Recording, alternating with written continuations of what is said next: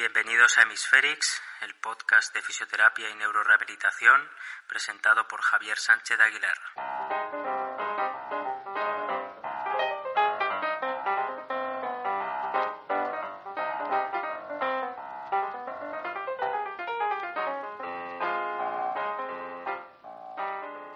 En el episodio de hoy os traigo un tema muy interesante, un tema del que nadie escapa. Todos hemos estudiado esto en algún momento de nuestra carrera o de nuestra formación, en nuestra especialización en el campo de la neurología y me atrevería a decir en otros campos.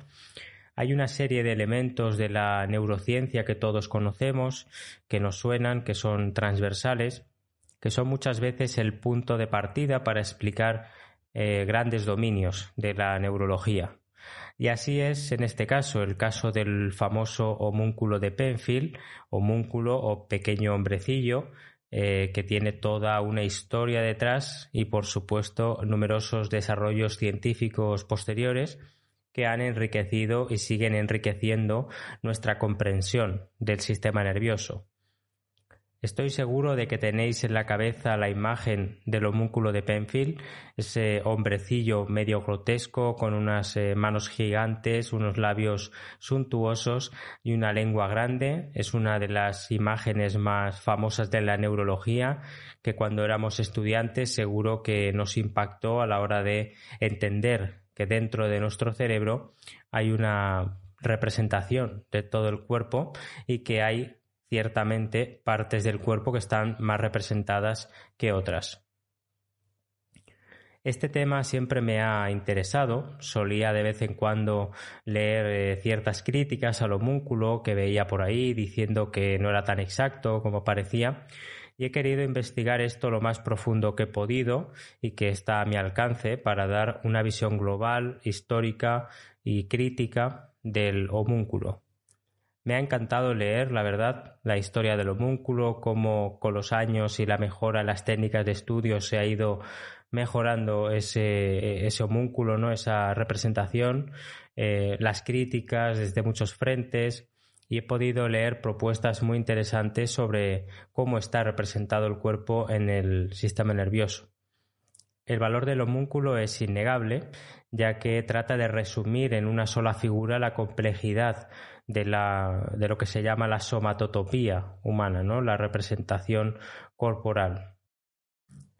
Sin la pretensión de ser anatómicamente preciso, Penfield cambió el paradigma de la representación cerebral y podríamos decir que logró mucho de lo que el hombre de Vitruvio de Da Vinci, de alrededor de 1490, logró para las proporciones humanas en el Renacimiento, pero eh, en este caso a nivel cortical. Después de toda mi, investigación, por así decir, he dividido este episodio en tres partes. Una primera parte sobre historia del homúnculo, una segunda parte sobre críticas al homúnculo y una tercera parte eh, de síntesis en la que hablo de eh, del homúnculo a la interfaz mente-cuerpo, ¿no? La transición de ese paradigma clásico del homúnculo de Penfield a una propuesta que va a hacer un autor en concreto y mucha gente detrás, no solo ese autor, eh, que lo va a llamar pues eh, interfaz mente-cuerpo, ¿no? Os recuerdo que el guion de este episodio está disponible para mecenas de Patreon en formato PDF, en concreto para los mecenas de tipo 3, eh, para aquellas personas que estéis interesadas en profundizar en, estos temas, ¿no? en, tener una referencia, un texto, eh, pues eh, os invito a que, a que os hagáis mecenas y podréis disfrutar de esta ventaja. También recordaros que las referencias bibliográficas en las que me baso están siempre en la descripción del episodio, tanto en las plataformas de audio como en YouTube. Y sin más, vamos a comenzar eh, con este maravilloso episodio eh, y espero que os parezca interesante. Vamos allá. Empezamos con la historia del homúnculo y es una historia, una historia maravillosa, Una historia que como siempre tiene sus detalles eh, y bueno, es muy larga, ¿no? Pero vamos a intentar eh, resumirla lo más eh, posible para que se entienda un poco de dónde sale, ¿no? De dónde sale este homúnculo de Penfield, ¿no? Y quién es Penfield, que quizás pues algunos no, no sepáis quién es. Pues lo primero que habría que decir es que el homúnculo no es solo de Penfield, ¿no? Eh, aunque tenga ese apellido. Eh, hubieron muchos investigadores involucrados en los diferentes estudios que han dado forma al homúnculo, incluso eh, previamente, ¿no? Sin que se llamara homúnculo, pues claro que Penfield y sus colaboradores se basan en estudios de otros investigadores, ¿no? Es cierto que cuando se formaliza el homúnculo, eh, Wilder Penfield era el jefe, digamos, eh, el que dirigía todo y siempre estaba presente. Pero si somos honestos, tenemos que mencionar también al resto de personas, eh, que las iremos mencionando poco a poco, para hacer un poco de justicia, ¿no? Pero es, verdad que es cierto que la figura de Penfield es central y sin él probablemente el homúnculo probablemente no, no se habría formalizado como tal, ¿no?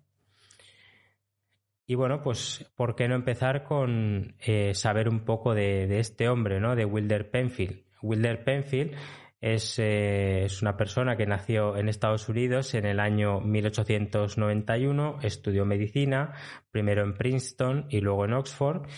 Y justamente en Oxford, eh, en, Oxford le marcaron mucho dos profesores que nada menos que William Osler y Charles Sherrington, ¿no? Sherrington como seguramente sabéis, era probablemente el neurofisiólogo más reconocido en ese momento y sin duda inspiró a Penfield. Durante sus años en Oxford y en Londres, Penfield había ido evolucionando desde un perfil eh, de neurofisiólogo experimental hasta convertirse en neurocirujano, ¿no? Porque él pensaba que puesto que cuando se opera, pues se trabaja directamente con el cerebro ahí eh, en carne viva, ¿no? En vivo, pues eh, al hacer eso sería capaz de estudiar la actividad fisiológica pura del cerebro, ¿no? En 1924 Penfield se fue a Madrid curiosamente, ¿no? Para aprender con Río Ortega sobre técnicas de estudio cerebral, aprendió sobre neuropatología y las consecuencias de, las cicatrices de una lesión cerebral. Allí conoció a Ramón y Cajal, por supuesto. También estuvo después en Alemania para aprender de Forster, eh, específicamente las técnicas de estimulación eléctrica cerebral, ¿no? que, que después va a utilizar Penfield. Otro punto clave es cuando ya se traslada a Canadá para incorporarse a la Facultad de Medicina de la Universidad McGill en 1928, al mismo tiempo que eh, era neurocirujano en el Hospital Royal Victoria y en el Hospital General de Montreal. En 1934 crea el MNI, que es el Instituto Neurológico de Montreal, eh, porque bueno, al final Penfield tenía ese sueño de investigar el cerebro para mejorar la humanidad. Y, así, pues en ese centro investigó y trató muchísimos pacientes de todo el mundo y siempre bajo un punto de vista eh, multidisciplinar. ¿Y cómo llega Penfield a tratar pacientes con epilepsia con estimulación eléctrica? Porque es el, es el origen, ¿no? Así popular del famoso homúnculo pues Penfield siempre había buscado la forma de tratar la epilepsia y sabía que antes de los ataques eh, los pacientes tenían un aura, ¿no? Como ocurre en la migraña. Y Penfield quería evocar ese aura con la estimulación eléctrica para así eh, localizar, ver dónde estaba la zona del ataque y eliminar ese, tejido. Penfield hacía estas intervenciones bajo anestesia local y con el paciente despierto para irle preguntando eh, por lo que sentía y al final, gracias a ir recorriendo la superficie cerebral con el electrodo, pudo ir a la vez eh, cartografiando, como pudo, ¿no? Eh, grandes áreas del cerebro y relacionando ciertas áreas con la parte del cuerpo en la que se hallaba una respuesta, ¿no? A esa estimulación. Y así, grosso modo, se creó el homúnculo y como sabéis, él veía que había zonas más representadas, con mayor grosor en la corteza, como sabéis, los labios, la lengua y las yemas de los dedos. Y así, a grosso modo, ¿no? Como digo, nace el famoso homúnculo, pero como hemos dicho antes, hay que hacer honor a las personas, a otras personas que también fueron clave. Y algunas de estas personas son Boldre, Rasmussen y Jasper, y eh, todo empieza justamente con eh, con Boldry, ¿no? Lo que voy a contar ahora es un poco cómo se fue desarrollando el homúnculo y está muy bien descrito en varios artículos de la revista eh, World Neurosurgery, cuyas referencias están en la descripción del episodio, como, como os dije antes. Y empezamos por Boldray. Boldray fue muy importante para lo que es el homúnculo, ¿no? Fue la primera pieza clave. Nos situamos en 1936 eh, en España recordamos esta fecha, ¿no? Os puede servir como, como mnemotecnia para recordaros de cuándo empezó el homúnculo.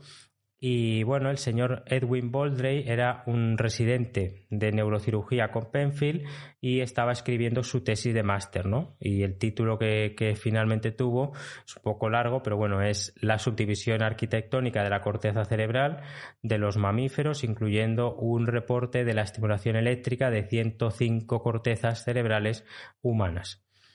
Es ahí donde se puede trazar el origen del homúnculo. La tesis de Boldray documentó el primer estudio a gran escala de la estimulación cortical humana in vivo bajo anestesia local durante la cirugía eh, para la epilepsia y también para los tumores cerebrales. Y fue, como os digo, el primer estudio de este tipo en ver y separar activamente las eh, funciones motoras y sensoriales, eh, que ahora lo damos por hecho, pero eh, en ese momento pues no, no estaba claro. Además, con la tesis, Boldray buscaba eh, sistematizar la función y la localización cerebral. Eh, os acordaréis de la frenología, de cómo estaba cartografiado el cerebro antiguamente, ¿no? Entonces, pues realmente en ese momento eso era revolucionario. Las últimas secciones de las tesis de Boldray, eh, de la tesis de Boldray, son las que más merecen la pena, que van sobre precisamente la estimulación em, cortical con eléctrica, ¿no? Con estimulación eléctrica.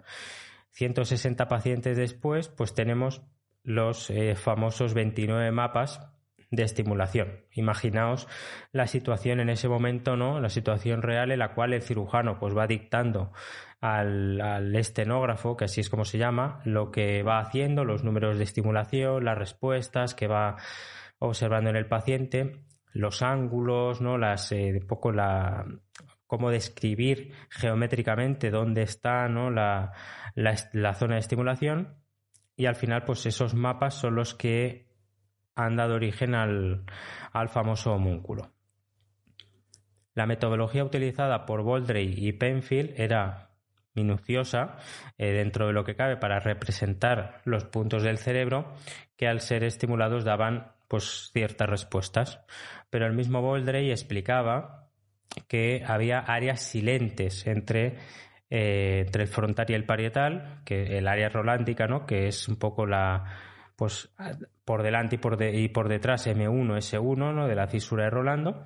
Acordaos de esto porque eh, actualmente puede que sepamos qué son esas áreas silentes, ¿no? Eh, ahora os tendréis un poco que esperar ah, para escuchar lo que son esas áreas silentes, ¿no? Zonas donde se, donde hay, se aplicamos una estimulación pero no hay ninguna respuesta, ¿no? Entonces, claro, ellos decían, ¿por qué pasa esto? Lo veremos al final del episodio, eh, como os digo, esto, esto de las áreas silentes y, justamente Boldray decía lo siguiente, ¿no? Hace unos 80 años, hay que ponerlo en su contexto. Decía que eh, parecería que esta corteza nuestra es excesivamente caprichosa en sus respuestas, incluso de las mismas regiones en momentos diferentes. O sea que, fijaos, ¿no? cómo lo describía. Un año después de la tesis de Boldray, en 1937, Penfield y el mismo Boldray publican un artículo muy famoso en la revista Brain donde presentan el homúnculo. El artículo se titulaba Representación somática motora y sensorial en la corteza cerebral del ser humano según lo estudiado por estimulación eléctrica. Como en la tesis, la muestra vino de pacientes operados de epilepsia o tumores bajo anestesia local con el paciente despierto y las observaciones acabaron en 16 cuadros ilustrativos. Como la descripción científica de este hallazgo eh, la veían un poco seca, ¿no? digamos, eh, sin gancho, los autores pensaron que había que hacer una representación visualmente más atractiva a la que llamaron homúnculo, eh, con la idea fundamental mnemotécnica o, si se quiere, didáctica de ilustrar la secuencia y las proporciones. Se repetirá esto a lo largo del episodio, pero lo introducimos ahora. Penfield no buscaba una exactitud eh, excelente, no buscaba una precisión matemática en los mapas, eh, ni que el homúnculo fuera una representación exacta, sino algo más bien pedagógico para eh, enseñar neuroanatomía. Recordemos que este tema de la representación cerebral era algo muy novedoso. Hay que decir que el homúnculo primigenio, como imagen, no el que tenemos en la, en la cabeza tan famoso, es mérito de eh, la señora Hortense Cantley.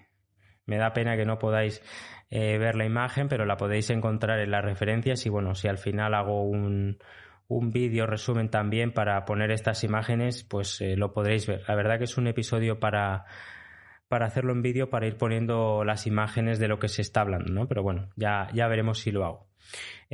Total, que bueno, al final Hortense Country era la, dibujante de este, de este, em, de este homúnculo primigenio que, como os digo, era una cosa un poco grotesca, ¿no? Era una imagen humanoide de cuatro partes, comenzando por los dedos de los pies en la parte superior y siguiendo por los miembros en orden como si representaran a un, a un hombre colgado boca abajo, ¿no?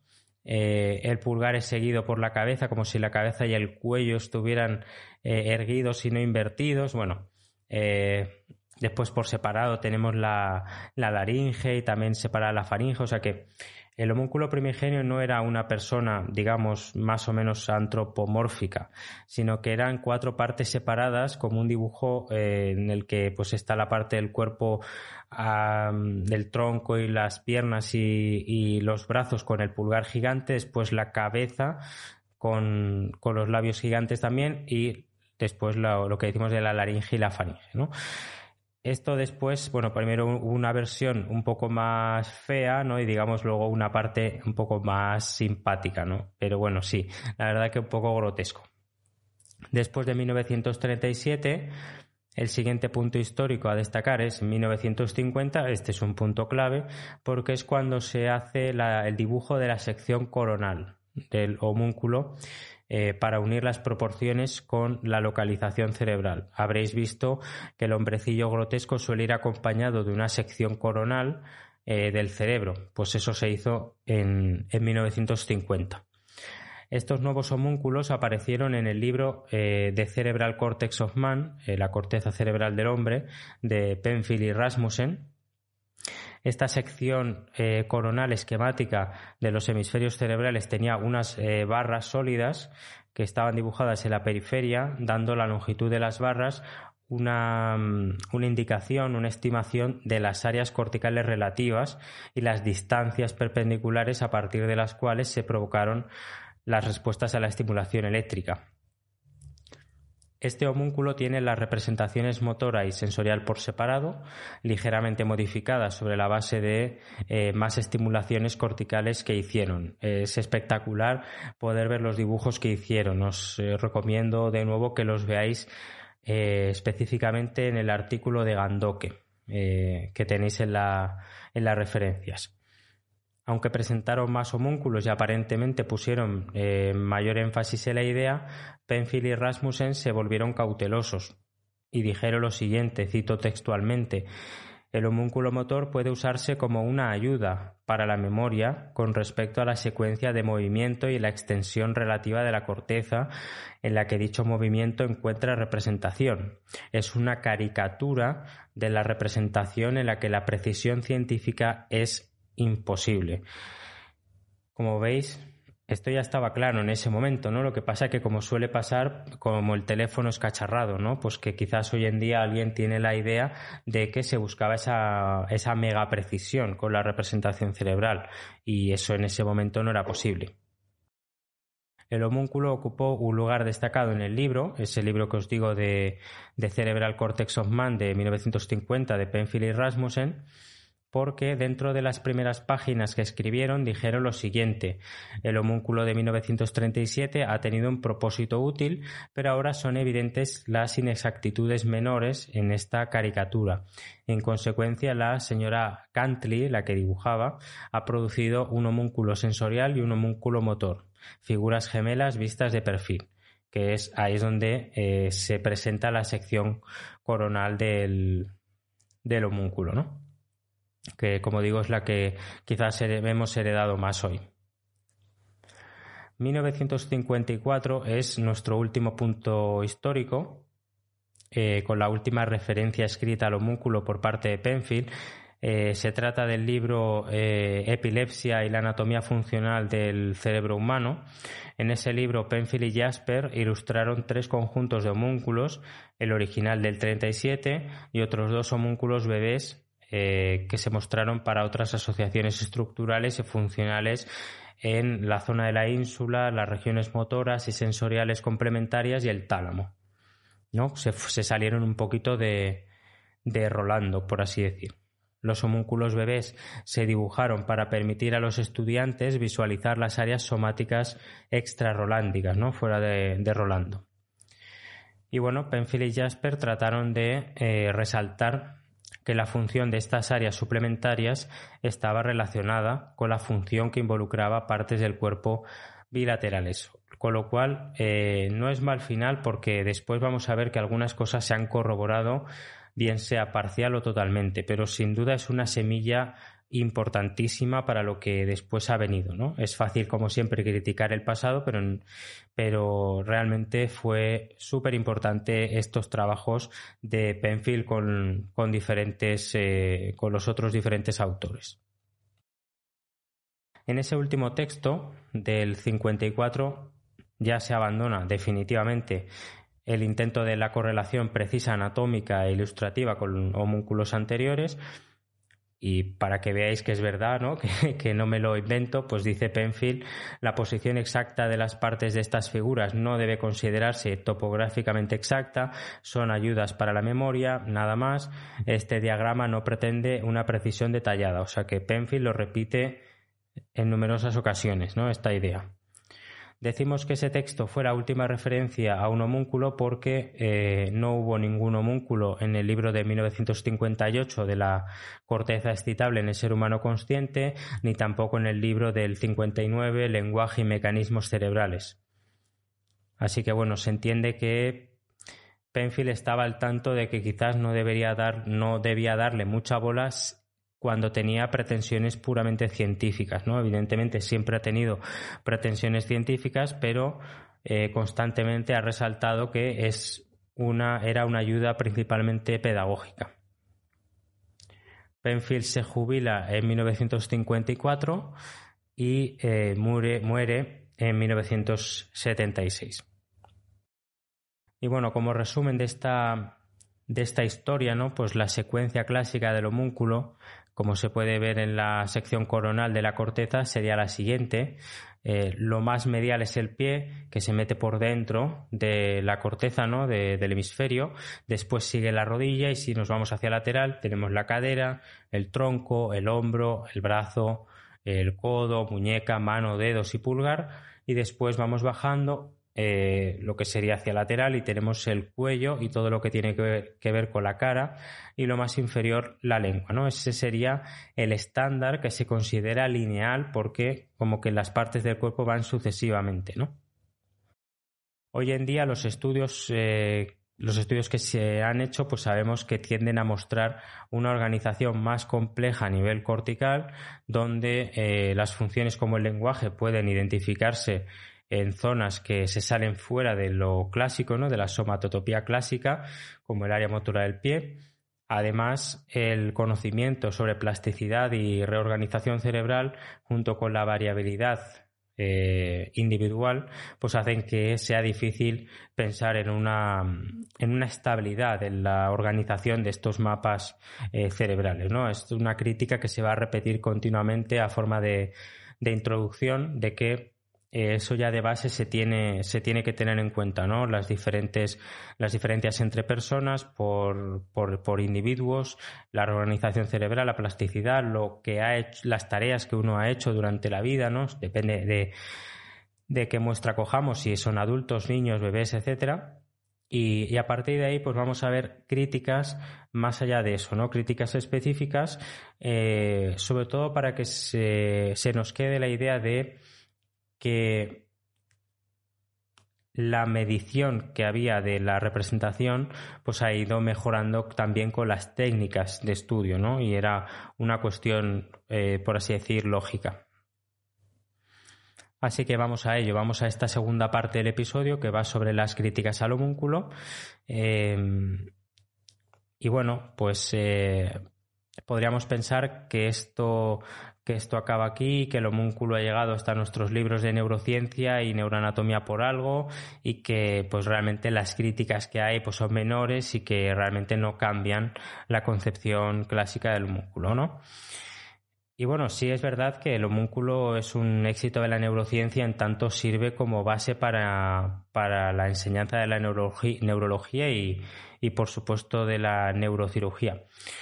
Pero eh, digamos que el homúnculo eh, ha alcanzado una longevidad educativa y práctica épica que ni siquiera Penfield esperaba, pero eh, las críticas que ha habido mm, son lo suficientemente serias como para cuestionar seriamente lo que es el homúnculo, ¿no? Sin destrozar completamente, pero con unas críticas bastante, bastante fuertes.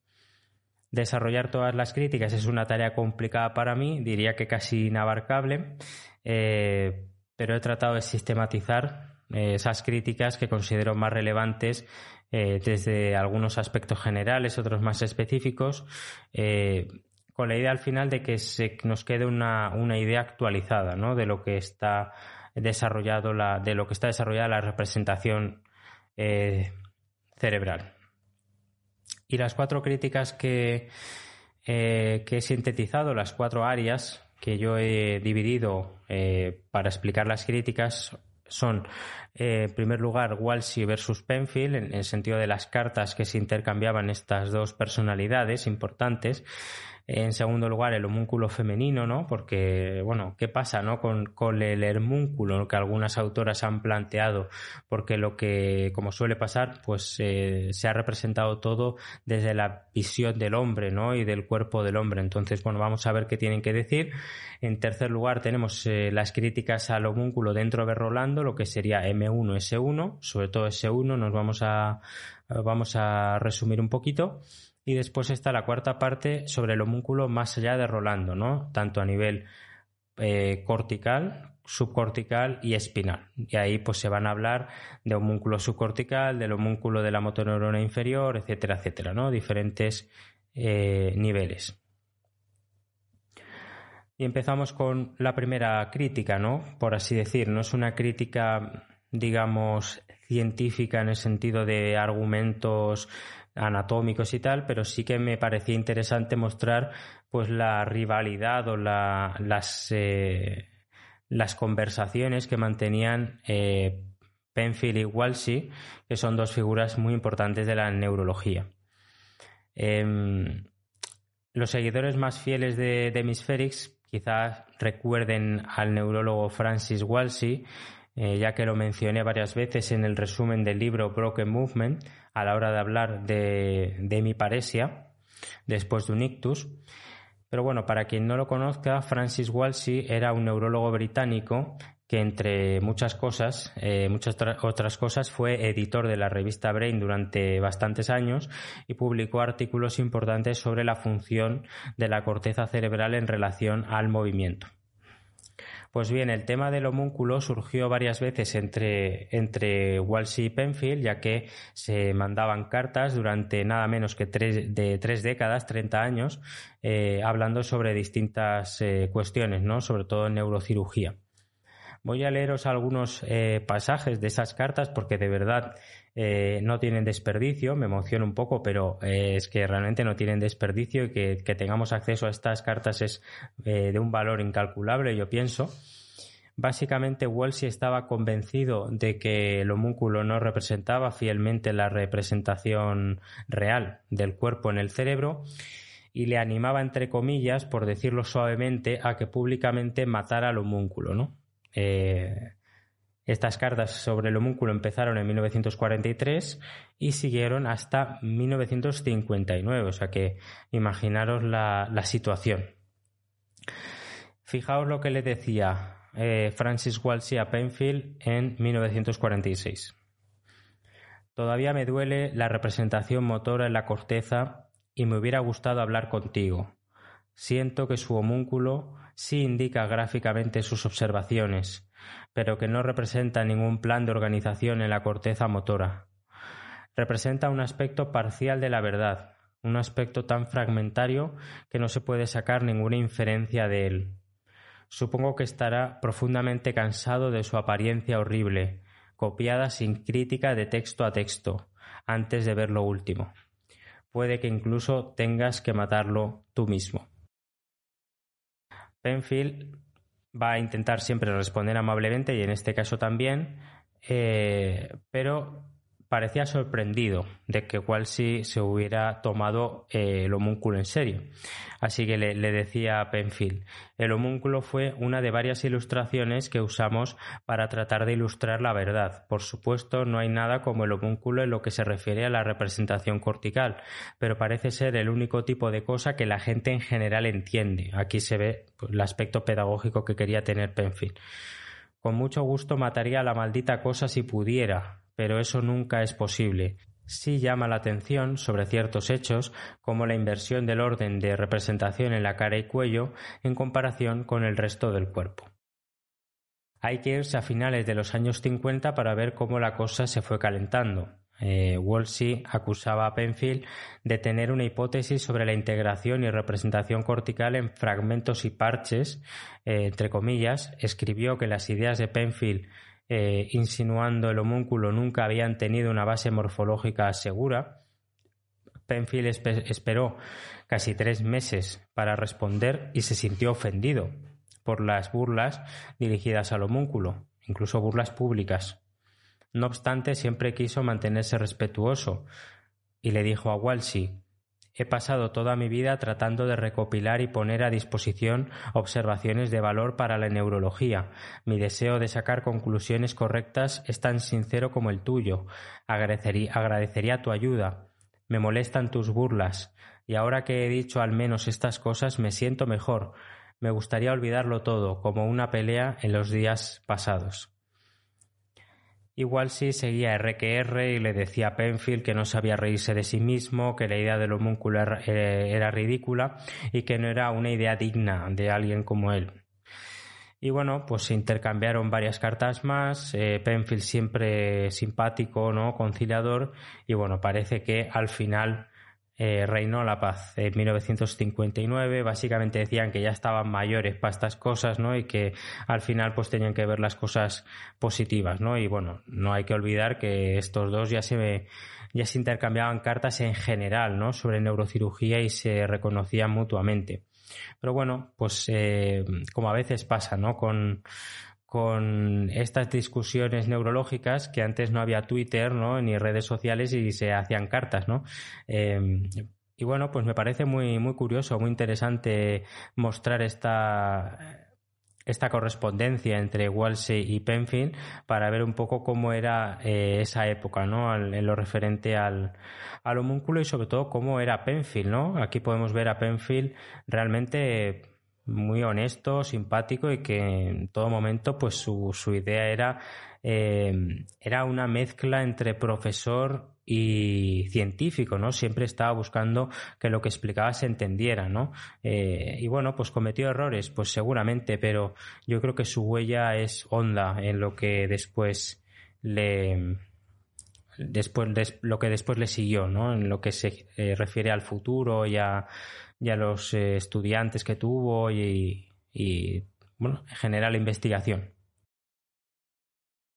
La segunda parte de las críticas, como he avanzado antes, era sobre, es sobre el homúnculo femenino, ¿no? Dentro de las críticas al homúnculo, pues tenemos que mencionar esa crítica que eh, trata sobre las diferencias de sexo en la representación cerebral. Homúnculo refiere a hombre, como se puede entender y como suele pasar en muchos aspectos de la medicina, el hombre es tomado como estándar de ser humano y de ahí las imprecisiones descriptivas, diagnósticas y terapéuticas a la hora de tener en cuenta a la mujer. Entonces, claro, es lógica la, crítica, tarde o temprano iba a llegar, eh, al homúnculo en tanto representación obvia de la anatomía, que es diferente como de aspectos funcionales. Esta crítica al homúnculo viene muy clara en un artículo de Paula Dinotto y colaboradoras eh, del año 2012, o sea, ya hace tiempo, en el cual resumen lo que por entonces se sabía sobre la representación del cuerpo femenino en el cerebro. Dinotto parte de que Penfield sí incluyó pacientes mujeres en sus cirugías para hacer las intervenciones, ¿no? Eh, pero no consideró crear un hermúnculo. Muy probablemente eh, no por culpa suya, sino porque el contexto histórico y lo que suponía dibujar genitales femeninos en esa época pues era, era complicado, ¿no? Sobre todo a partir de los 2000 se han ido desarrollando estudios para ver las representaciones somatosensoriales de la mujer y dice Paula que había buenas razones para sospechar de que podía haber diferencias entre hombre y mujer, comenzando por, obviamente, los órganos reproductivos, y bueno, que no podemos suponer o eh, no podemos eh, pensar de antemano que los mapas somatotópicos masculino y femenino son los mismos. Además, como veremos después, incluso el modelo masculino de Penfield está parcialmente equivocado. Por tanto, pues ya partimos de un error basal, ¿no? De base. Total que en el artículo Paula resume la evidencia sobre la representación femenina en el cerebro y propone un hermúnculo, o más bien dos, porque no hay un acuerdo al 100% sobre algunas zonas corporales y su representación. Hay estudios de todo tipo en pacientes sanos con epilepsia y alteraciones del aparato reproductor y distintas medidas, como la resonancia magnética funcional, potenciales evocados, estimulación cerebral directa. Y bueno, lo que más se ha estudiado es la estimulación sensorial genital y la activación cerebral correspondiente, os invito a leer el artículo de, Paula si os interesa el tema, ya que ahí vienen descritos todos los protocolos, todos los estudios concretos en los que se basa para justificar su hermúnculo. Básicamente lo podemos resumir así. Hay dos versiones del hormúnculo. Una versión ubica los genitales en la parte medial del hemisferio cerebral, como en el homúnculo original, el otro localiza la región de los genitales y la ingle lateral a la cisura interhemisférica en la superficie dorsal del cerebro. El pecho y el pezón femeninos también parecen estar representados en la superficie dorsal, que bueno, coincide con lo que sería el pecho masculino en el homúnculo clásico de Penfield. Los mapas somatotópicos específicos de las mujeres actuales se centran eh, de forma bastante exclusiva en los genitales y la función sexual de las mujeres y además en estático.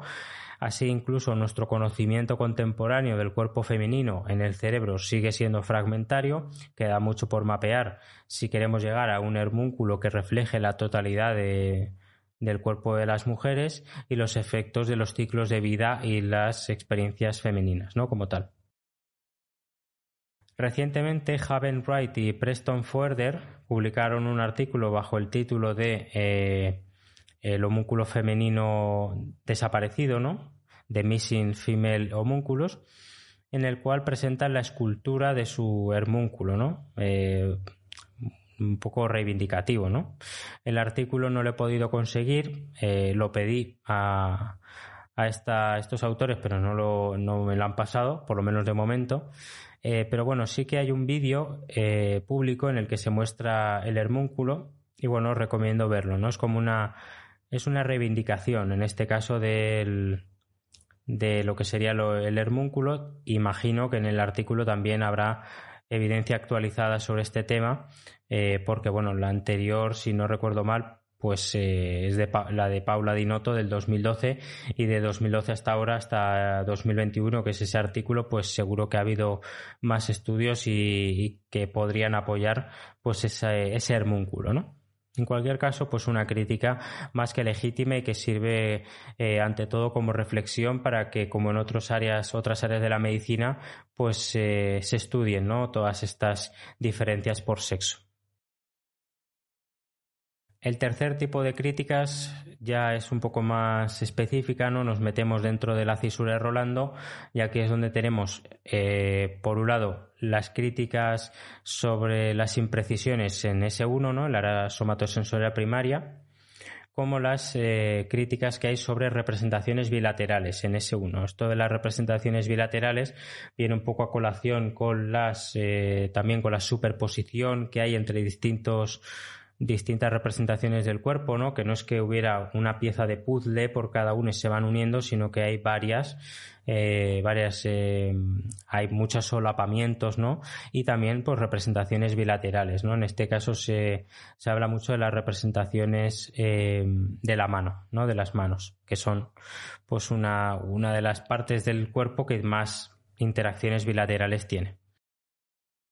Y bueno, en cuanto a las imprecisiones en S1, de forma muy resumida, pues eh, eh, tenemos críticas metodológicas que se han ido salvando con el tiempo, que se han referido a la falta de rigor en el mapeo, el control de calidad, la histología, la validación, la transparencia, los parámetros de estimulación eléctrica, la reproducibilidad, la transformación de datos, la estadística, ¿no? el intercambio de datos, todos, todos son aspectos metodológicos y como artículo fundamental de crítica para, para el homúnculo, en cuanto a eso, a, S1, pues tenemos el estudio de Roux y colaboradores del 2018 que se titula Arquitectura funcional del homúnculo somatosensorial detectado por estimulación eléctrica, ¿no?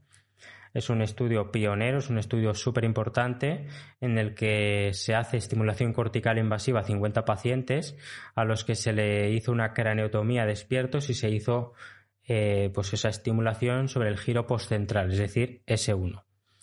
Lo que vieron fue que el homúnculo de Penfield era parcialmente cierto, ¿no? Eh, en el sentido de la secuencia de la somatotopía, eh, de dónde está la mano, la lengua, etcétera, pero también vieron varias diferencias.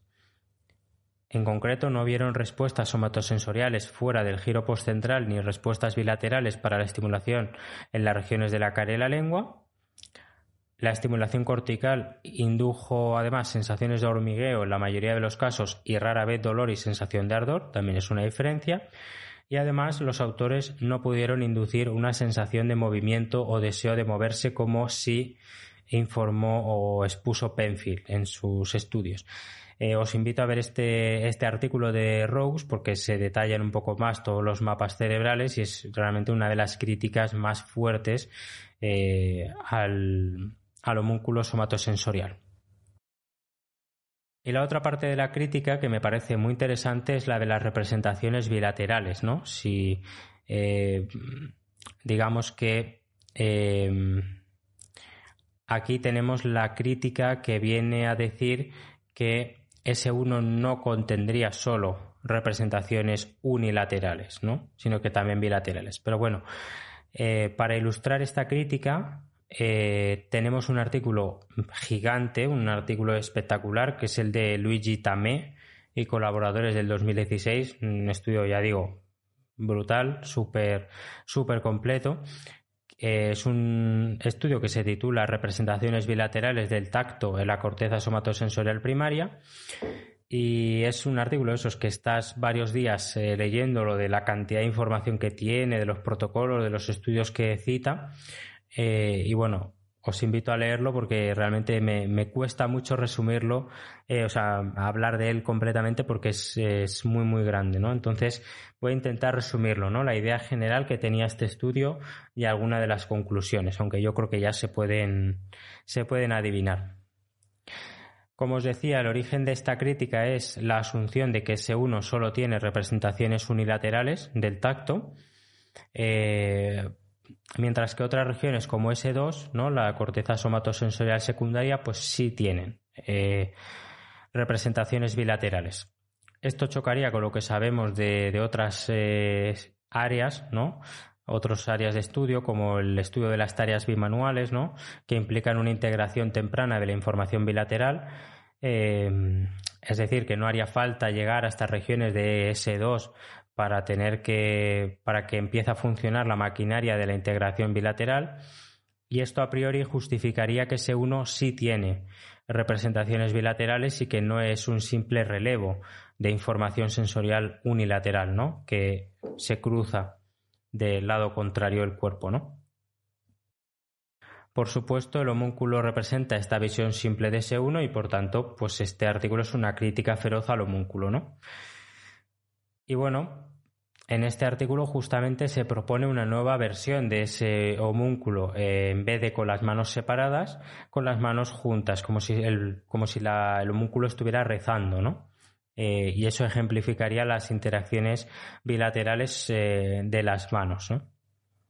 Es una nueva perspectiva en la que S1 se ve como un sitio de integración para la información bilateral, tanto a nivel temprano eh, temprano se refiere a las conexiones tálamo-corticales ipsilaterales, es decir, de abajo arriba, ¿no?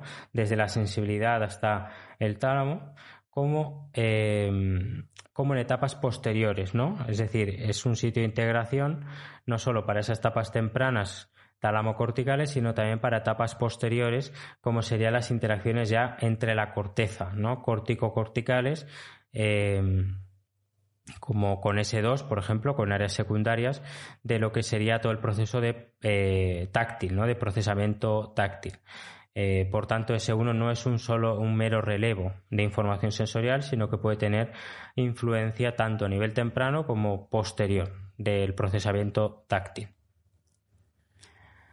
En el artículo van desarrollando muy bien toda la teoría, es inmenso toda la información que, hay. Parten de la neuroanatomía, las conexiones interhemisféricas, el cuerpo calloso, eh, eh, el funcionamiento del cuerpo calloso, estudios neurofisiológicos, siguen con la idea de la interacción táctil bilateral, mencionando los estudios de doble estimulación simultánea, eh, estimulación secuencial, la extinción táctil, y terminan con la evidencia de la neuroimagen, que sería una evidencia directa, y a nivel conductual, que sería indirecta, evidencia de que ese uno participa efectivamente de la representación bilateral es interesante ver eh, la propuesta eh, que hacen de las vías anatómicas que pueden mediar la integración de estímulos eh, táctiles bilaterales, que bien puede ser por vía directa con proyecciones desde el receptor sensorial hasta S1 ipsilateral, que sería el camino lógico,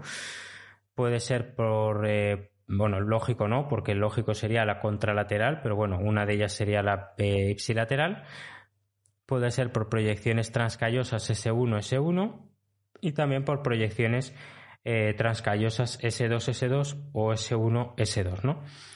Eh, esquemáticamente hablando, pues hablaríamos de esas tres vías, y como digo, proyección directa ipsilateral, proyección transcallosa y proyección mediada por S2, ¿no? Esta revisión es súper potente, no hace justicia a este mini resumen. En el artículo se detallan todos los experimentos que se han hecho para mostrar indirectamente la representación bilateral, eh, también directamente con la neuroimagen. Son eh, de los estudios conductuales, son muy interesantes los que tienen que ver con la estimulación simultánea en la cual estimulan o bien de forma homóloga, es decir, mismo dedo, por ejemplo, de cada mano, o heteróloga diferentes partes del cuerpo, ¿no? Y ven un poco las activaciones cerebrales y todo esto. En cualquier caso, en este artículo no se tira por la borda la representación unilateral, sino que se insta a que la perspectiva se expanda para incluir también las representaciones eh, bilaterales. Y por último, la cuarta crítica es sobre eh, el homúnculo más allá de Rolando, ¿no? Eh, en esta crítica estarían todos aquellos estudios que han visto la representación somatotópica fuera de M1 y S1, es decir, fuera de los giros pre y postcentral alrededor de la cisura de Rolando. Aunque el mismo Penfield ya vislumbró el homúnculo en el tálamo y después eh, Hasler también en los ganglios basales, en la cápsula interna, eh, también en el tálamo, eh, quiero describir las versiones más actualizadas. Los homúnculos que se postularon en los años 50, incluso en el área motora suplementaria y sensorial eh, secundaria, no han sido corroborados, ya que estimulando esas zonas no se encontraba la respuesta deseada. Y al final hay que recordar lo que, lo que postuló Penfield, ¿no? que que su, su, trabajo era en pacientes a los que se le hizo cirugía por tumores o epilepsia. Por lo tanto, no estamos ante personas sanas de las que establecer una, una norma. Además, como hemos dicho antes, hay cambios neuroplásticos, hay reorganización eh, cerebral que puede afectar este, a este mapeo. Por otra parte, los términos que utilizaba Penfield para describir las estimulaciones y zonas cerebrales eran vagas, como perpendicular o vertical, pero bueno, al final era un poco la forma de trabajar en neurocirugía en ese tiempo, ¿no? Al margen de eso, como os digo, de esas críticas eh, metodológicas, pues quería traeros las versiones más actualizadas de lo que sería el homúnculo a diferentes niveles. Si nos metemos a nivel cortical, eh, tenemos un, un, estudio muy bonito de Sadon Grossman y colaboradores del 2020 que se titula Las criaturas del sistema somatosensorial cortical humano eh, y los eh, homúnculos somatosensoriales múltiples, ¿no?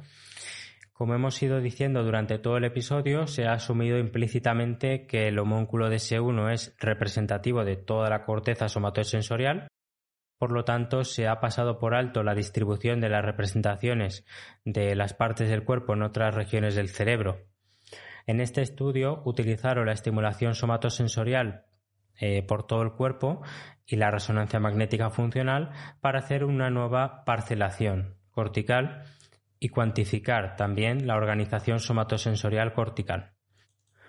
Lo que hicieron primero fue ver la distribución de toda la corteza somatosensorial en base a la estimulación táctil de todo el cuerpo y la resonancia magnética y en segundo lugar cuantificaron la distribución del cuerpo por regiones corticales para ver si había diferencias, eh, las cuales cabría esperar por aquello de la especialización funcional de cada región cerebral. El estudio incluyó a 20 sujetos sanos y bueno, básicamente lo que se hizo es aplicar una estimulación sensorial con un eh, pincel por todo el cuerpo. Creo que los genitales no lo incluyeron. Y, esa estimulación fue continua, unilateral, muy meticulosa. Eh, y sí que es verdad que hubo una discontinuidad entre labios y mano, pero bueno, que en general fue continua, unilateral y muy controlada para ver un poco la representación somatosensorial por todo el cuerpo, ¿no? ¿Y qué hallaron cuando analizaron las imágenes de resonancia magnética funcional?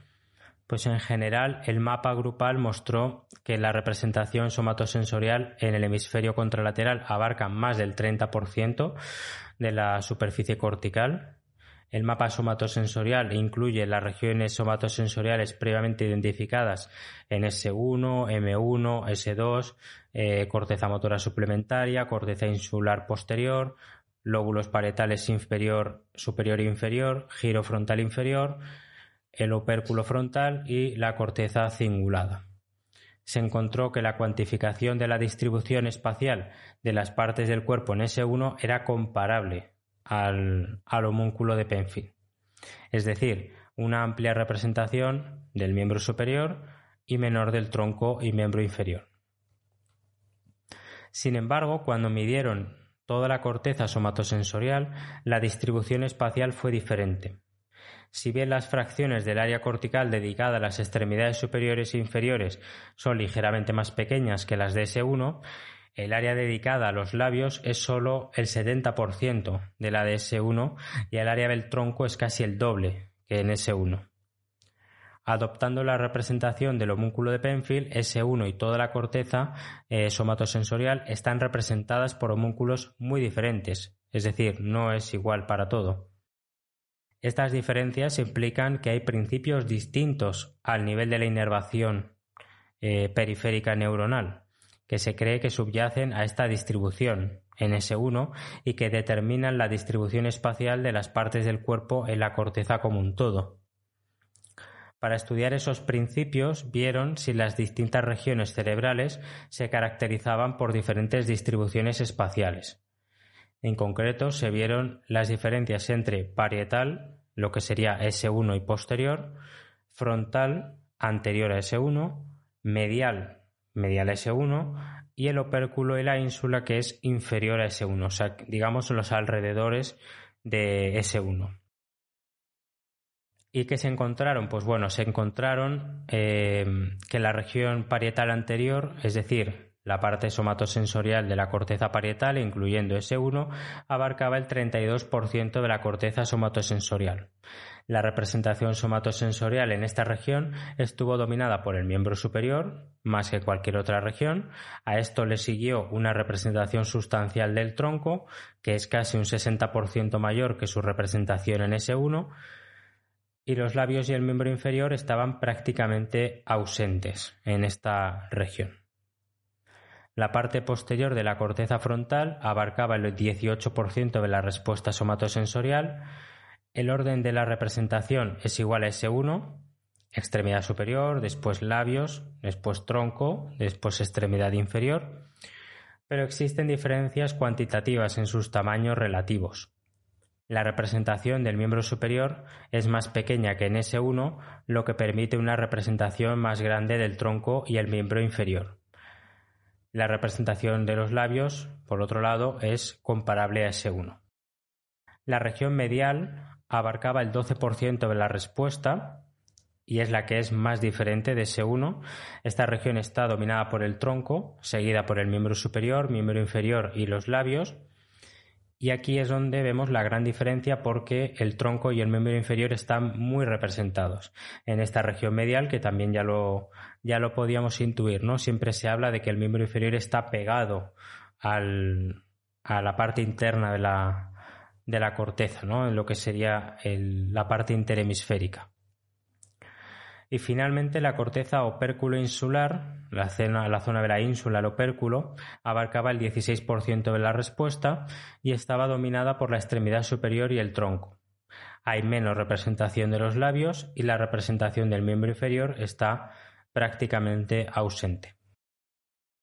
En conjunto, hay diferentes homúnculos para cada región, lo cual reflejaría la distinta especialización funcional.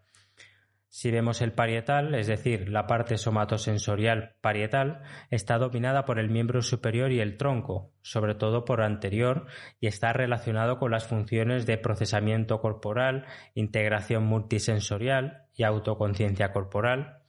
La parte más posterior está muy relacionada con los movimientos guiados visualmente, ¿no? De hecho, la corteza parietal posterior es como una interfaz sensoriomotora para estos movimientos. Si vemos el frontal, en este caso eh, tomamos en cuenta M1, corteza premotora y campo ocular frontal. La representación en M1 está dominada por la extremidad inferior y los labios, con poca representación de la extremidad superior y el tronco. Por el contrario, la representación de las extremidades inferiores está casi ausente por delante de M1. Recordamos, eh, recordemos que estamos hablando de somatosensorial, por tanto, si decimos M1 y decimos que está más representado la extremidad inferior y los labios, no se refiere a nivel motor, se refiere a nivel sensorial. Esta mayor representación de, de las extremidades eh, superiores y, el tronco eh, es compatible con las funciones de orden superior de esta región, ya que la corteza premotora es importante no solo para la planificación motora, sino también para la agencia corporal y el famoso embodiment. Si miramos la región medial, lo más representado es la extremidad inferior, sobre todo en el área motora suplementaria, y al igual que en M1, el predominio de la representación de las extremidades inferiores es coherente con el papel clave de eh, de estas extremidades inferiores en las acciones motoras. Si miramos la ínsula posterior, sabemos que está relacionada con el procesamiento de la propiedad del cuerpo, eh, los efectos viscerales y las emociones. En este caso, la representación del tronco ocupa un tercio de la ínsula posterior. La gran proporción del tronco en esta región sugiere el papel especial del tronco en los aspectos emocionales del procesamiento somatosensorial. En conclusión, en este estudio vieron cómo una gran fracción de la corteza está involucrada en el procesamiento somatosensorial del tacto. Las distribuciones espaciales de las partes del cuerpo son diferentes por regiones y diferentes de lo clásico establecido por, por eh, Penfield y toda la corriente, eh, lo que sería S1. Esta conclusión refuerza la idea de una entidad como es la cognición somatosensorial y cómo diferentes áreas contribuyen de manera diferente a la especialización funcional en relación con la planificación motora o eh, la integración multisensorial.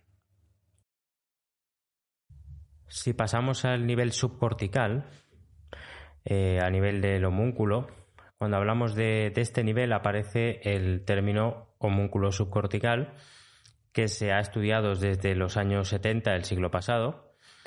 La organización somatotópica, específicamente en los ganglios basales eh, humanos, se ha investigado mediante eh, la cirugía estereotáctica, que se utiliza en neurocirugía para localizar pequeñas estructuras y hacer intervenciones de tipo ablación, biopsia, lesión, inyección, estimulación, etc.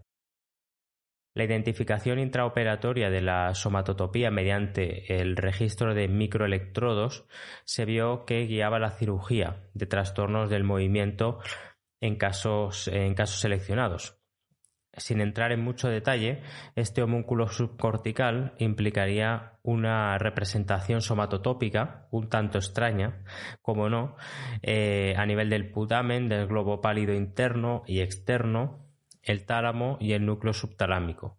Es muy curioso eh, porque en los ganglios basales el homúnculo es, eh, se parece más a un cuasimodo, ¿no? Es, tiene una una, una, forma muy extraña, ¿no? Pero bueno, también es una zona muy dada a, que tuviera una forma extraña, ¿no? Por la forma que tienen eh, de externo a interno, la posición concéntrica, ¿no? De, la, de los ganglios basales.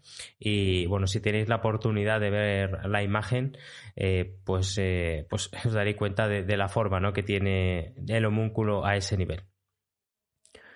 Y por último tenemos el nivel espinal, que es un temazo, la verdad, eh, también ineludible con el paso de los años. Eh, y aquí es donde nos encontramos al homúnculo de la motoneurona inferior.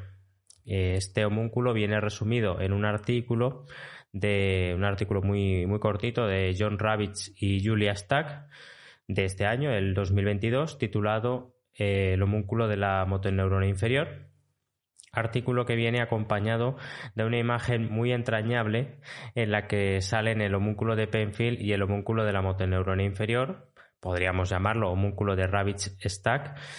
Eh, y como podemos imaginarnos, la crítica al homúnculo de Penfield pues es clara, ¿no? Deja de lado los aspectos craneal y espinal eh, y al final, eh, pues eso, deja, deja de lado la motoneurona inferior, ¿no? La vía final común que diría Sherrington. En paralelo a Penfield y demás investigadores, hubo médicos, anatomistas, neurofisiólogos que estudiaron en paralelo las motoneuronas espinales y craneales sus nombres no nos son extraños porque ponen nombre a patologías, a signos clínicos o a núcleos encefálicos. Por ejemplo, Bell y Magendi identificaron que las raíces anteriores controlan la contractilidad motora, mientras que Deiters y Remack conjeturaron la continuidad de las células motoras y sus procesos, incluidas las fibras del asta anterior que salen de la médula, y distinguieron además entre función motora y sensorial. Las células gigantes también del asta anterior eh, fueron caracterizadas en detalle por eh, von Kolliker, quien eh, les atribuyó propiedades motoras. Duchenne, que, nos sonará ¿no? en su fisiología de los movimientos, formalizó los miotomas. Cajal usó las motoneuronas como modelo para sus nuevos conceptos emergentes de, neuronas y ocasionalmente les aplicó el término motoneurona nos referimos a las motoneuronas eh, espinales. El gran Sherrington identificó las propiedades integradoras de las motoneuronas y se refirió a ellas como la vía común final y formuló el concepto de unidad motora como elemento fundamental de la fisiología motora que está compuesta por la neurona motora y su axón y las fibras musculares. Y uno de los eh, hallazgos más importantes lo aportó Gowers del que os sonará el signo de Gowers en la, en, la distrofia. Y este Gowers propuso el concepto más perdurable que reunió los descubrimientos sobre las funciones motoras del cerebro y la médula espinal que se hicieron durante este tiempo. En las primeras ediciones de su Manual de Enfermedades del Sistema Nervioso, que comenzó en 1886, afirmó que los neurólogos deberían considerar toda la ruta motora, desde la corteza hasta los músculos, y podemos considerarla como compuesta de dos segmentos, uno superior y uno inferior. Cuando publicó la tercera edición en 1899, la teoría de la neurona estaba transformando la visión del sistema nervioso y Gowers cambió el lenguaje de segmento superior y segmento inferior a motoneurona superior y motoneurona inferior. La formulación de Gowers, como sabéis, permanece hoy como un axioma fundamental de la neurología. Dicho esto, lo que hacen en el artículo Ravitch y Stack es presentar su homúnculo de la motoneurona inferior basando las dimensiones en datos de estudios de anatomía macroscópica histológica y realmente eh, hay muchos de ellos. En el artículo viene una tabla muy, muy, muy de mucha síntesis ¿no? que, que compara un poco la motoneurona inferior y la superior en términos de la característica anatómica, por ejemplo, la anatomía gruesa, la citoarquitectura y la, organización somatotópica y las dimensiones anatómicas. Por ejemplo, si vemos, por ejemplo, la motoneurona superior y estamos analizando la anatomía gruesa, pues sabemos que en el caso de la motoneurona superior es el área motora primaria, ¿no? Y en el caso de la motoneurona inferior son eh, las astas anteriores espinales y los núcleos eh, motores eh, de los nervios craneales, de los pares craneales. Si miramos la citoarquitectura, pues en el caso de la motoneurona superior son las células de Betz, que están en la capa 5, y en el caso de la motoneurona inferior son las motoneuronas alfa, ¿no? Si miramos la organización somatotópica, pues eh, en el caso de la motoneurona superior tenemos em, pues toda la distribución de lateral a medial a lo largo de la corteza para organizarse en tractos motores. Y en el caso de la motoneurona inferior, pues tenemos de rostral a caudal la distribución para organizarse en nervios craneales y las raíces nerviosas. Y por último tendríamos las dimensiones anatómicas, en el caso de la motoneurona superior, pues tendríamos eh, toda la franja a lo largo del giro motor, ¿no? Desde la fisura, eh, la cisura de Silvio hasta el giro cingulado, ¿no? Que son 12 centímetros por hemisferio y, que da un poco la longitud, ¿no? De la distribución y en el caso de la motoneurona inferior, pues tendríamos la altura de las columnas motoras desde el puente hasta la eh, médula sacra, ¿no? que son 45 centímetros. Estos son un poco las, eh, las comparaciones y pues al final todos estos hallazgos vienen de estudios donde se ha eh, estudiado específicamente la médula espinal, las motoneuronas, la, eh, digamos, cómo está representada cada parte y tal. Yo no sé si alcanza como para hacer la comparación con la motoneurona superior, pero igualmente es una reflexión para eh, dar continuidad a lo que es el sistema nervioso y que no termina en la corteza, ¿no? Y bueno, pues con las, eh, los nuevos estudios que se hacen sobre estimulación epidural, por ejemplo, para lesionados medulares, pues vemos un poco por dónde van los tiros de, del tipo de neuronas que se puede estimular, ¿no? Y ahí pues eh, no sabemos cuánto influye la somatotopía, ¿no? Si tanto como a nivel cerebral, pero igualmente, pues como digo, la reflexión sobre la continuidad del sistema nervioso y la comparación entre diferentes categorías anatómicas, pues también yo creo que está justificada.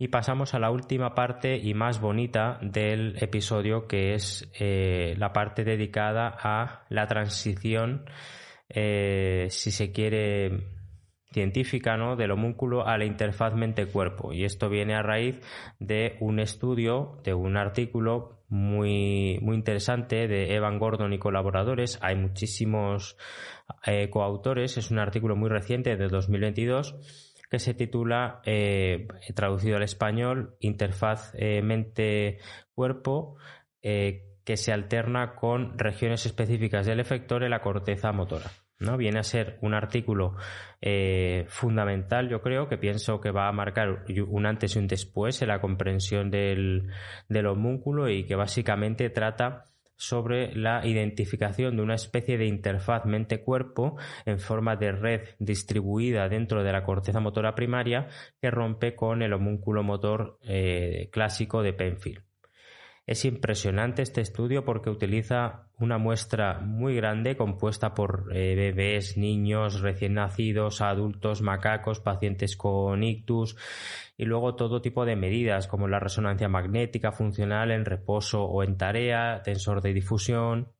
Y al final la idea es, eh, lo diremos ahora más específicamente, la idea fue mapear a nivel de máximo detalle la corteza motora primaria. Y claramente eh, les sorprendió lo que, lo que encontraron. Gracias a su mapeo funcional de precisión, que así es como se llama la técnica, recopilaron grandes cantidades de resonancia magnética funcional en reposo y durante algunas tareas y, por decirlo rápidamente, no encontraron el eh, homúnculo de Penfield. Cuando calcularon la conectividad en reposo a partir de semillas que llaman ellos seeds en inglés a lo largo del giro precentral, donde está M1, encontraron tres regiones correspondientes a las regiones del pie, la mano y la cara, específicas del efector de M1. Esto de las semillas son como unos puntos, eh, digamos, que tienen su mapa de conectividad funcional y las van siguiendo por eh, todo el giro precentral, ¿no? por todo M1.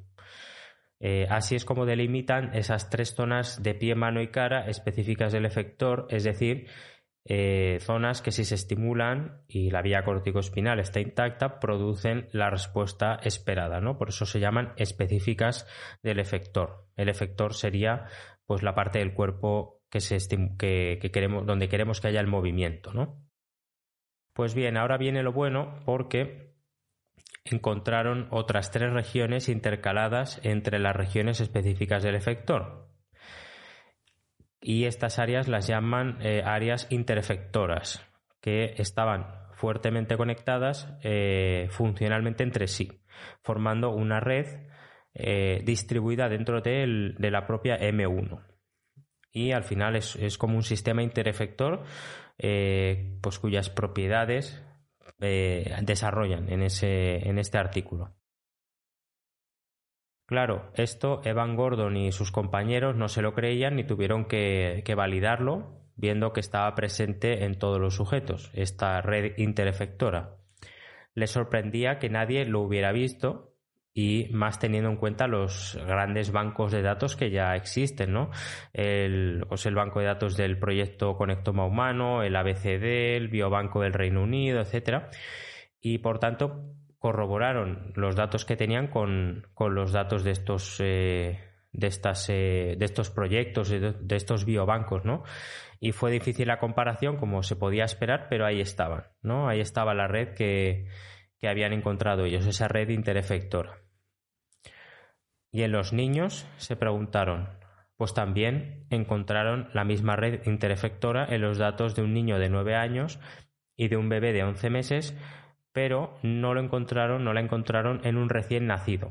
Y esto se corroboró después con 262 neonatos. Por tanto, tenemos, eh, al parecer, una red cerebral distribuida dentro de M1 que viola el homúnculo clásico y que emerge dentro del primer año de vida. Y ahora bien, ¿qué hace? ¿Por qué está ahí? ¿Qué sentido tiene? Para eso estudiaron su conectividad al final ver con qué se conecta esa red. Y vieron que está muy conectada a regiones en la corteza prefrontal medial, putamen posterior dorsal, el tálamo centromedial y el cerebelo. ¿no? En concreto algunas áreas concretas, ¿no? De, pues, por ejemplo, dentro del cortes prefrontal medial, pues el área motora presuplementaria, el corte estingulado anterior dorsal, pero bueno, básicamente vieron esa conectividad funcional de esta red con la corteza prefrontal medial, el putamen dorsal, el tálamo centromedial y el cerebelo. Más allá de eso, les interesó ver las diferencias entre la conectividad interefectora y la específica del efector y la gran diferencia que es crucial está en que la red interefectora está mucho más conectada con la red cíngulo opercular, en inglés con, ¿no? Eh, eh, cíngulo opercular network, ¿no? Por así decir. Quedaos con esa red cíngulo opercular porque va a ser muy importante, sobre todo en la jerarquía de la conectividad funcional. La red cíngulo opercular es una red de alto nivel para la función ejecutiva y el control jerárquico de arriba abajo, establece y mantiene planes de acción relevantes para los objetivos y si dibujáramos un diagrama, esa red con ¿no? la red de cíngulo opercular estaría en lo alto, después la red interefectora y luego las regiones específicas del efector de pie, mano, boca, ¿no? Eh, a nivel eh, decimos pie, mano, boca porque es lo más distal y lo más específico y lo más eh, lo más sí, lo más específico del efector. ¿De qué otra forma difiere la red interefectora de las áreas específicas del efector? Bueno, pues tiene además una conectividad más fuerte con la ínsula media, el vermis cerebeloso y el putamen dorsal posterior, que ya habíamos mencionado un poco, ¿no? Y también tiene una conectividad más fuerte con varios núcleos talámicos. Por tanto, eh, tendríamos que buscar qué tienen en común, ¿no? Esas eh, conexiones. A nivel estructural también vieron que las áreas interefectoras eran más delgadas que las áreas específicas de los efectores. Es curioso porque M1 es bastante gruesa, pero justo ahí, en esa red interefectora, cambia el grosor y es más delgada, como la corteza prefrontal. El estudio sigue, abandonamos el reposo, porque estaban eh, midiendo la resonancia magnética funcional en reposo, y estudian el cerebro con tareas con tareas de movimiento para mapear la representación del movimiento. Y de nuevo ni homúnculo ni nada. Y aquí viene la segunda bomba del artículo. La primera era lo de la red interefectora, ¿no? que estaba ahí y que estaba además en otros bancos de datos y otros eh, proyectos con mucha muestra. Ahora viene la segunda bomba, que es la organización concéntrica no lineal de los efectores. ¿Y esto qué significa? ¿Qué es esto de la organización concéntrica? Esto es maravilloso, si lo, si lo pensáis. El homúnculo de Penfield se consideraba lineal, es decir, la representación cortical iba en orden, ¿no? De dentro a fuera, pie, rodilla, cadera, tronco, hombro, brazo, codo, muñeca, mano, dedos, pulgar, cuello, frente, ojo, cara, labios, mandíbula, lengua, ¿no? Todo en orden, en línea. Que la organización sea concéntrica significa que las partes más específicas por ejemplo, dedos de los pies eh, y de las manos y la lengua están en el centro de la eh, región efectora. No está en orden, sino que ahora tendríamos cadera, rodilla, tobillo, todo de un lado, pies, tobillo, rodilla, cadera del otro lado, ¿no? Es concéntrico. Los dedos de los pies o los pies están en el centro. Después seguimos hombro, codo, muñeca, mano de un lado, dedos de la mano en el centro, mano, muñeca, codo, hombro del otro lado. ¿Se entiende? En, la mitad queda lo más distal. Y además en representación bilateral. Y después tendríamos ojos, laringe, mandíbula de un lado, lengua en el centro, mandíbula, laringe, ojos del otro lado. ¿Vale? Esto en el artículo aparece una imagen que se ve súper claro, ¿no? Además contrapuesto al homúnculo de Penfield. Es como que aparece un modelo y el otro y se ve súper claras las diferencias. Y entre medias de cada región, ¿no? Eh, miembro inferior, superior y miembro superior, inferior y cara. En medio de cada región están las regiones interefectoras, como una representación corporal general. Esto es impresionante, ¿no? Si lo pensamos. Es decir, tenemos esa organización concéntrica de los efectores, de tal manera que la parte más distal está en el centro, y en la separación entre miembro inferior, miembro superior y cara, entre medias tenemos la región interefectora. Las regiones interefectoras, que es como una representación corporal general, ¿no? Esto es absolutamente genial, ¿no? Si uno lo piensa por repetirlo más, un poquito más para que se entienda bien, dentro de cada una de las regiones de pie, mano, boca, las partes del cuerpo más distales están en el centro de la región, rodeadas por anillos concéntricos de partes del cuerpo más proximales, como el tobillo, la rodilla, la cadera. Las regiones interefectoras están en la intersección de estos anillos concéntricos. Las partes proximales del cuerpo, como por ejemplo la musculatura del tronco, abdominales, eh, o incluso las cejas, ¿no? Están representadas en regiones interefectoras, pero la representación no es específica. Cuando se activan, las tres regiones se coactivan, más la red cíngulo-opercular.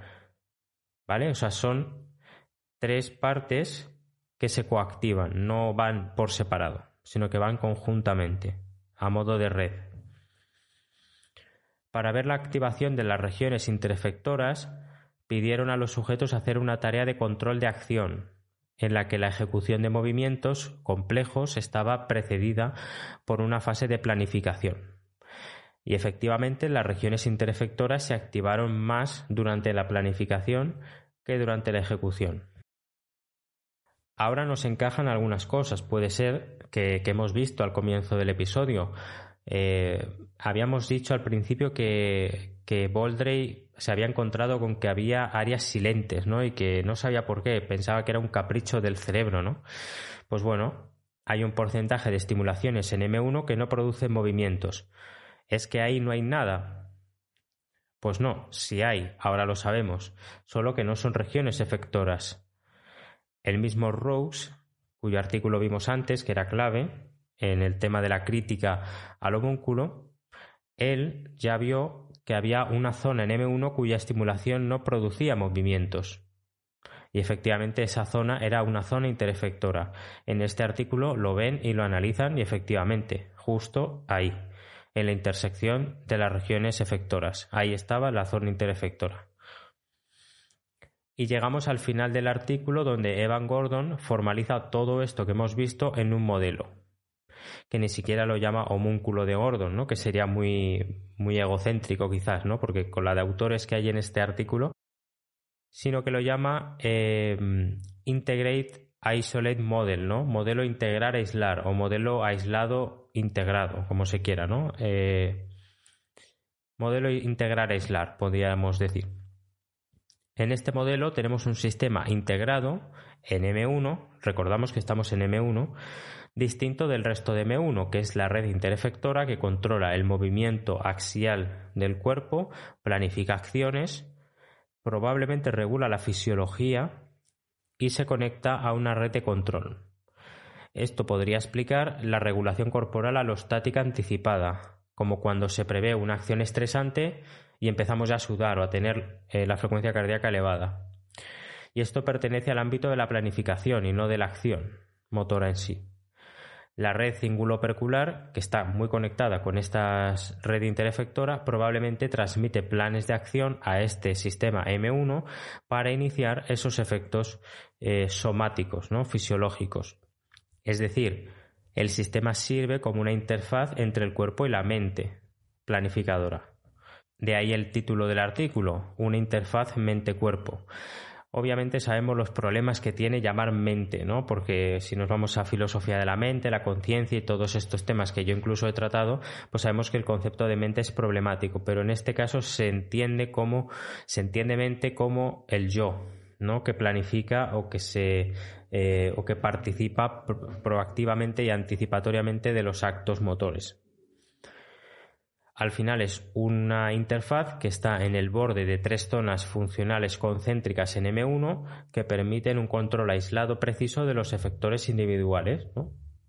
A mí me parece maravilloso, por lo menos eh, muy bello conceptualmente. Espero que a vosotros también os lo haya parecido.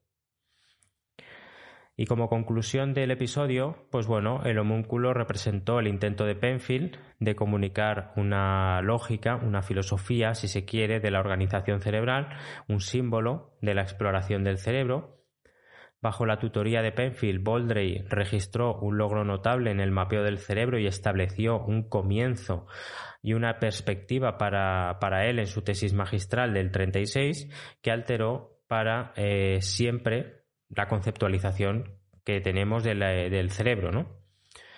El homúnculo de Penfield difería de las ilustraciones médicas comunes porque era una estructura imaginaria, aunque eh, logró promover el concepto de organización somatotópica entre una amplia audiencia. Algo que todo el mundo pudiera entender, siempre decía él. Penfield desarrolló el homúnculo como una herramienta mnemotécnica pedagógica en lugar de una representación científicamente precisa de la función somatotópica y por lo tanto el homúnculo se convirtió en un éxito, en un símbolo en lugar de un mapa científicamente preciso del cerebro humano. Era cuestión de tiempo que los investigadores, con las nuevas herramientas de medición, fueran quitándole piezas al homúnculo hasta desguazarlo casi por completo, como si fuera un coche. Hemos visto la historia del homúnculo, las críticas, los nuevos modelos, y sin duda es uno de los grandes estandartes de la neurología, y se lo debemos a Penfield y a todos los predecesores que plantaron esa semilla. Espero que os haya parecido interesante este tema, a mí desde luego me ha encantado y espero que se cuente más toda, toda la historia cuando salga a colación el homúnculo, aunque sea en, en la enseñanza básica, podríamos decir, de la neurología o incluso en estudiantes de fisioterapia, de terapia ocupacional, de logopedia, de psicología, porque yo creo que lo merece, merece ser contada toda la historia. Ya para terminar, dar las gracias a, a, los que seguís Hemisférix, específicamente a los mecenas de Patreon. Ya sois seis los que estáis conmigo, los que me apoyáis. Os lo agradezco muchísimo, muchísimas gracias. Y me despido de vosotros hasta el próximo episodio. Espero veros allí con más eh, neurociencia y neurorehabilitación. Sabéis que me encanta investigar estos temas, dedicarle un tiempo, el tiempo que merece y hacer un resumen lo más eh, sincero posible y que se pueda comprender, ¿no?